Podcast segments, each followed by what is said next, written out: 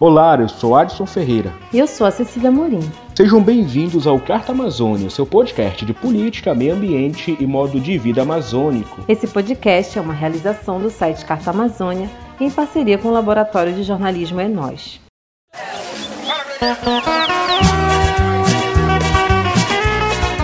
Carta Amazônia, o podcast das multivozes.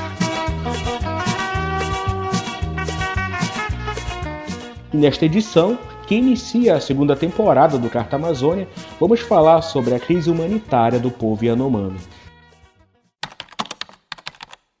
El gobierno ha declarado una emergencia de salud pública. Un médico de la conocida institución científica brasileña Fiocruz la califica como la peor crisis humanitaria que ha visto y el Ministerio de Justicia de Lula ve incluso indicios de genocidio. O assunto que pautou a imprensa nacional e internacional nas últimas semanas mostra o descaso do poder público em relação aos inúmeros pedidos de socorro feitos pelos Yanomami nos últimos quatro anos. Segundo um levantamento do site Samaúma, nos quatro anos da gestão Bolsonaro, 570 crianças Yanomami morreram vítimas de fome ou doenças curáveis, como malária e diarreia. Somente ano passado, foram registradas 100 mortes de crianças indígenas causadas pela falta de ações de prevenção ou atendimento adequado de saúde básica. Esses números podem ser ainda maior devido a um apagão nos dados de saúde dos povos originários ocorrido no governo anterior. Diante da falta de cuidados básicos, as comunidades indígenas entraram em colapso, com crianças e idosos morrendo de desnutrição ou de doenças como vermes, pneumonia e diarreia. A situação da crise humanitária se agravou ainda mais devido ao aumento da invasão de garimpeiros ilegais no território. A mineração ilegal intensificou os casos de malária e outras doenças provocadas pela contaminação de mercúrio nos rios. Além disso, a presença dos invasores trouxe outros impactos para a terra indígena, como a transmissão de doenças virais e a exploração sexual de crianças e adolescentes.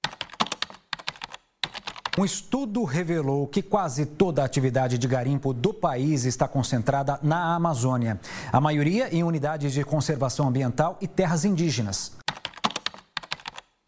Em maio de 2022, a ONU, Organização das Nações Unidas, publicou uma nota externando profunda preocupação com os constantes episódios de violência sofridos pelo povo Yanomami. Segundo o documento, as diversas denúncias feitas nos últimos anos sobre mortes e desaparecimento de indígenas mostravam a urgência das autoridades para garantir a proteção dessa população, residente na maior terra indígena do país, localizada entre os estados de Roraima e Amazonas.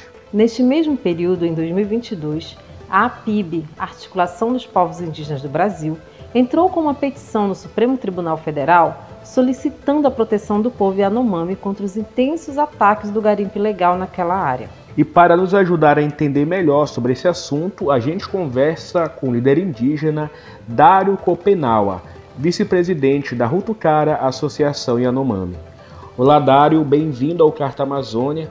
Para iniciar nossa conversa, explica pra gente como está a situação do povo Yanomami neste momento após as ações emergenciais do governo federal. A situação do, do povo Yanomami é, não é de hoje, né?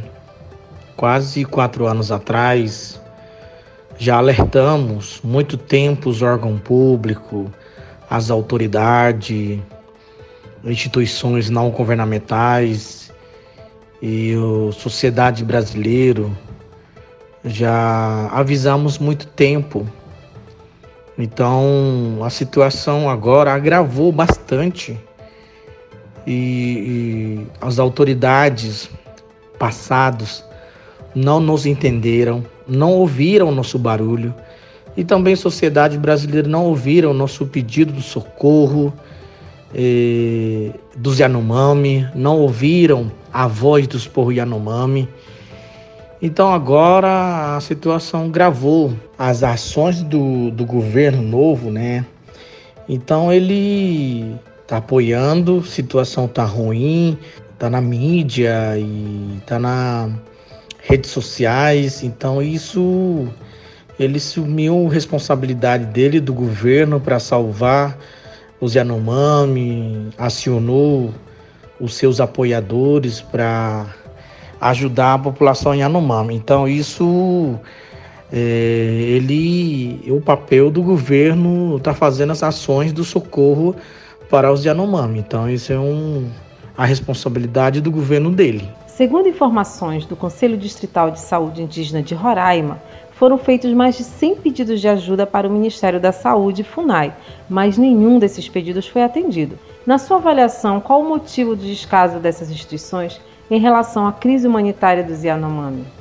É, nós pedimos para as autoridades, como o Ministério da Saúde, FUNAI, Ministério Público Federal, e eles não nos atenderam, mas Ministério Público Federal apoiou bastante.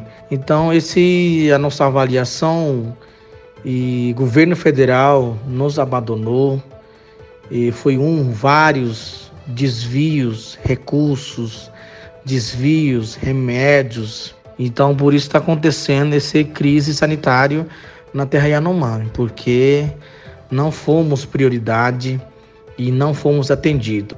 O relatório Yanomami sob ataque da Rutucara Associação, publicado em abril do ano passado, denunciou diversos crimes cometidos por garimpeiros na região. Como a Associação Yanomami tem atuado em relação a essas violações? A gente fez três relatórios. É, primeiro, é, na terra Yanomami, Chauara na terra Yanomami, Covid-19 e o último, a gente fez o Yanomami subataque. Então isso é um, é um trabalho nosso e para demonstrar a cicatriz e o resultado do governo federal do Bolsonaro, porque a gente fez várias denúncias, dossiê e não tínhamos resultado. Então, por isso a gente fez nesse trabalho o, o nosso compromisso para proteger os Yanomami de proteção territorial. Então isso é um, é o nosso trabalho que nós fizemos para poder pressionar o governo, para poder mostrar nesse nesse problema que está aumentando na terra Yanomami. Então isso é um trabalho da Rutucará Associação Yanomami fez e para demonstrar para as autoridades locais, autoridades nacionais, né? Como vocês avaliam a repercussão dessas denúncias? Houve aumento de ameaças direcionadas às lideranças indígenas? Este denúncias que a gente é, divulgamos na imprensa, Folha de São Paulo, a gente demonstrou nesse e, ameaça na terra Yanomami.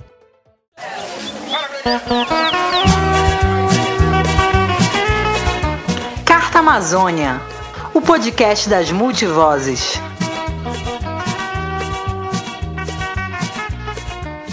Você está ouvindo o Carta Amazônia, seu podcast de política, meio ambiente e modo de vida amazônico. Nesta edição, o programa discute a crise humanitária do povo Yanomami. Em meio à crise humanitária, muitos Yanomamis migraram para Boa Vista, em Roraima. Eles buscam uma saída para a falta de comida e saúde na aldeia, mas encontram condições precárias na capital. Neste bloco, a gente conversa com duas jornalistas de Boa Vista, em Roraima, que acompanham de perto essa situação. Para nos ajudar a compreender ainda mais a dimensão dessa crise humanitária, o programa recebe agora as jornalistas Vanessa Vieira e Valéria Oliveira. Olá, Vanessa. Olá, Valéria. Desde já, muito obrigado por aceitar o nosso convite. Sejam bem-vindas ao Carta Amazônia. A primeira pergunta é para Valéria. Como Dário Copenal relatou no bloco anterior, as denúncias contra o garimpo ilegal e a crise humanitária no território Yanomami não começaram agora. Essas denúncias são recorrentes e se intensificaram nos últimos quatro anos. Na sua avaliação, qual fato foi a virada de chave para que esse assunto ganhasse a repercussão que já merecia há muito tempo? É, acredito que o, o start maior foram as fotos que foram divulgadas agora em janeiro e o, o dado de 570 crianças mortas que foi publicado pelo portal Sumauma.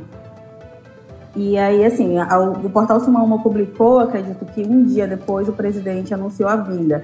esse anúncio da vinda foi que, na verdade, virou essa chave, foi que despertou todo o interesse para Roraima. E aí começou-se a, a reveicular as reportagens que já tinham sido publicadas. Então, é, eu acho que todo mundo, imagino que todo mundo pensou, bom, se o presidente no vigésimo dia de posse vai a Roraima, é porque deve ter alguma coisa muito grave acontecendo por lá. Então já começou aquela correria de ficar atento o que ele iria anunciar. À noite, o Ministério da Saúde decretou emergência na saúde.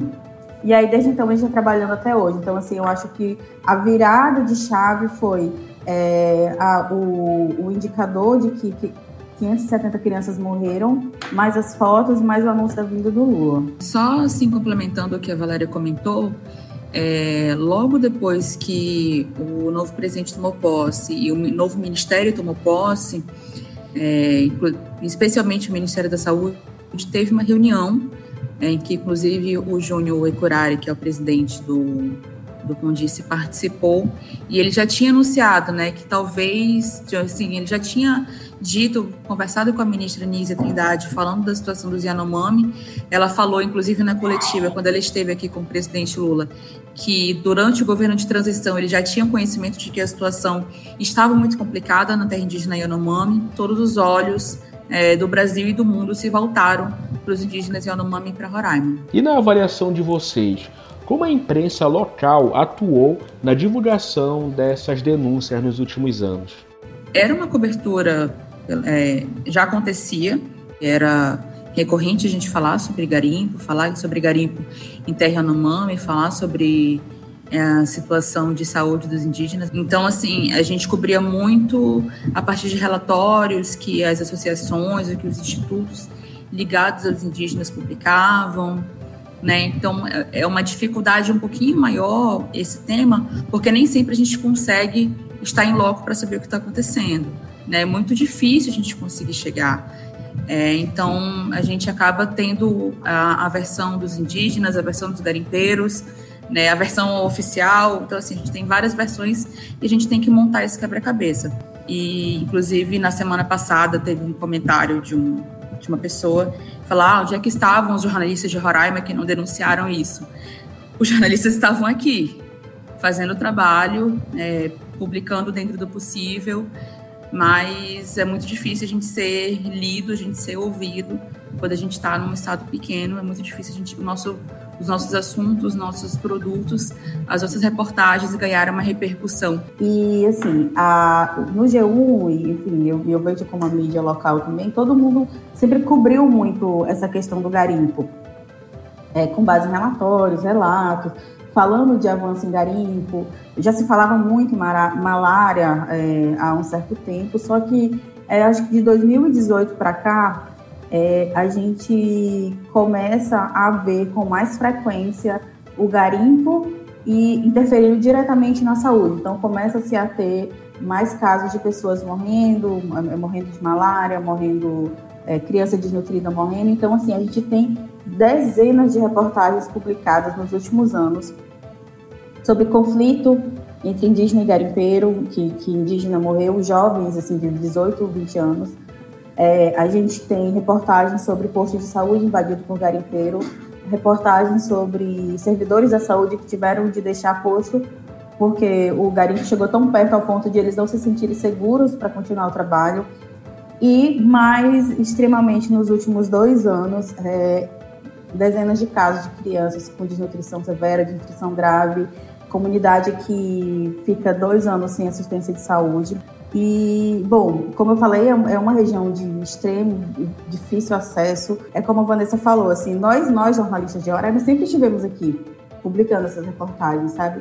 E chega, chega a ser dolorido você ver as pessoas questionando onde estavam os jornalistas de Roraima que não denunciaram. E como vocês avaliam a atuação do governo estadual de Roraima em relação à crise humanitária? Eu acredito que houve sim uma missão por parte do poder público é, municipal e estadual, porque por mais que se diga que é, saúde indígena é responsabilidade do governo federal, mas tem um momento que esses pacientes eles vêm para Boa Vista. Então, quando eles vêm para Boa Vista, se for criança, ele vai para o hospital da criança, que é responsabilidade da Prefeitura de Boa Vista. Se for adolescente, adulto, idoso ou gestante, vai para a rede estadual de saúde. Então, é, o que eu tenho me questionado ainda é se ah, esses casos de crianças, de adolescentes, de gestantes, é, de idosos desnutridos com malária, com outras doenças, estavam chegando aqui na capital, significa que lá na terra indígena a situação estava muito complicada e as pessoas estavam chegando aqui. Mas o que, que foi feito de fato a partir do momento que as pessoas estavam chegando aqui? É, por mais que se diga que responsabilidade da saúde indígena é do governo federal, houve também omissão do poder público municipal e do poder público estadual. Roraima tem um discurso muito anti-indígena, né?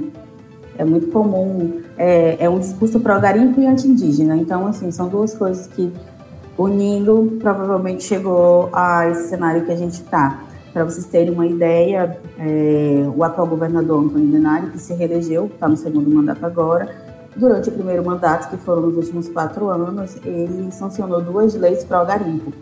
Uma de autoria dele, ele propôs para a Assembleia Legislativa que em que os deputados aprovaram, depois voltou para ele, obviamente ele sancionou, já que era um projeto dele. Nessa primeira lei, ele liberava é, o garimpo no estado. Liberava, e com o uso de mercúrio, que é um metal altamente é, contagioso, né? Que, que impacta diretamente na saúde e, enfim, para trás sequelas irreversíveis. Então, é, sancionou essa lei, mesmo não podendo legislar sobre assunto de esfera federal, sancionou a lei, essa lei foi parar no STF foi derrubada já pelo, pela corte. Então, assim, todos os ministros já votaram, obviamente, para derrubar. E aí, enfim, acho que um ano e meio, dois anos depois, um outro deputado propôs na Assembleia Legislativa é, um projeto de lei que impedia a, a, os fiscais de queimarem ou destruírem bens de garimpeiros, madeireiros, que fossem apreendidos em fiscalizações. E, enfim, é, eu lembro até que o, o projeto foi, foi, aprovado na Assembleia, foi para o governo, e, e, no dia que ele sancionou essa lei, teve churrasco na frente do Palácio do Governo, assim, é, churrasco enorme para comemorar a, a sanção da lei. O Ministério Público de Roraima recorre à Procuradoria-Geral da República para barrar uma lei que proíbe a destruição de equipamentos do garimpo ilegal no Estado. Então, assim, esse é o cenário do Estado, sabe? É, por isso, a nossa surpresa em ver que, de alguma forma, não está tendo tanto ataque nesse, né, nessa atenção humanitária que se está tendo. Teve, teve, teve umas fake news também, das pessoas falando que esses indígenas não existiam, que esses indígenas eram da Venezuela, mas que tudo isso já foi desmentido, foi provado e comprovado que eles são brasileiros. Enfim, esse discurso não colou muito, essa é a verdade. Só para acrescentar aqui um ponto que a Valéria comentou em relação à Assembleia Legislativa, é, enquanto estava tendo essa a tramitação do projeto de lei desse deputado, é, em relação ao, ao maquinário, é, aconteceram audiências públicas dentro da Assembleia Legislativa, é, em que se ouviam os garimpeiros é, acusando os fiscais do IBAMA, os policiais. Então, assim, uma total inversão de valores do que a gente acredita e do que, do que a gente acredita ser correto e do que está na legislação, né? Não é apenas o que a gente acredita. Mas é, então, assim, foi o poder público ele foi usado nos últimos anos, nos últimos meses, totalmente em prol é, do garimpo.